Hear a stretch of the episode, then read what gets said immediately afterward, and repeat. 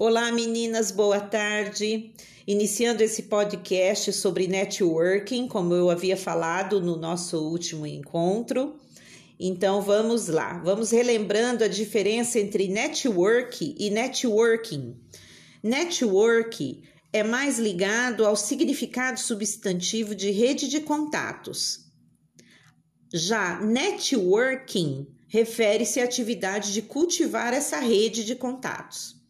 Então vejamos algumas formas de trabalhar é, esse, essa rede de contatos e eu gostaria que vocês tomassem nota, ok? São dicas é, que eu acredito que vá contribuir para que vocês possam abastecer e reabastecer a rede de relacionamentos de vocês. Relacione clientes por ordem alfabética e entre em contato. Comece pelos que estão ausentes há mais tempo.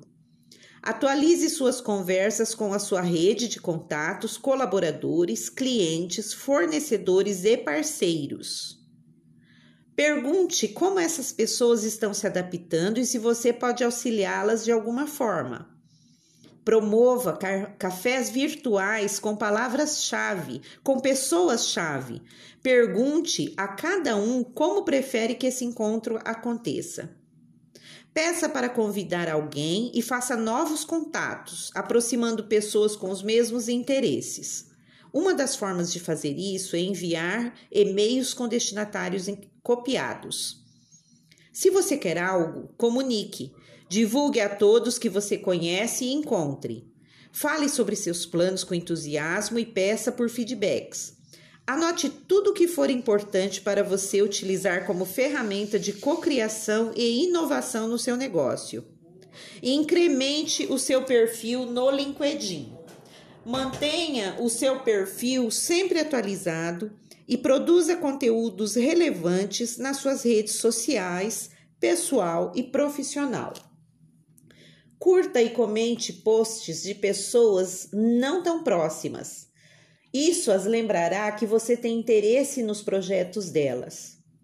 Convide pessoas ligadas ao seu segmento para uma live, um consultor técnico, o criador ou inventor do produto ou serviço, e proponha a participação de seus clientes, respondendo perguntas e tirando dúvidas. Dê sugestões Prepare um pequeno tutorial, divulgue as inovações na utilidade e na performance do produto ou serviço prestado. Diga sim aos convites, mesmo que você não saiba exatamente como irá aproveitá-los ou o tema do evento. Seja uma palestra, reunião ou simples conversa no happy hour. Vá, interaja com as pessoas conhecidas e conheça novas pessoas.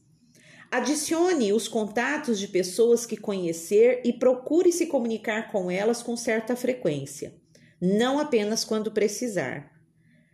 Respeite os seus concorrentes, não fale mal deles, pois eles são grandes observadores. E lembre-se: esse mundo dá voltas. Você pode precisar de um deles em breve. Por hoje as dicas são essas. Agradeço a atenção de todas, um beijo e até a próxima. Tchau, tchau.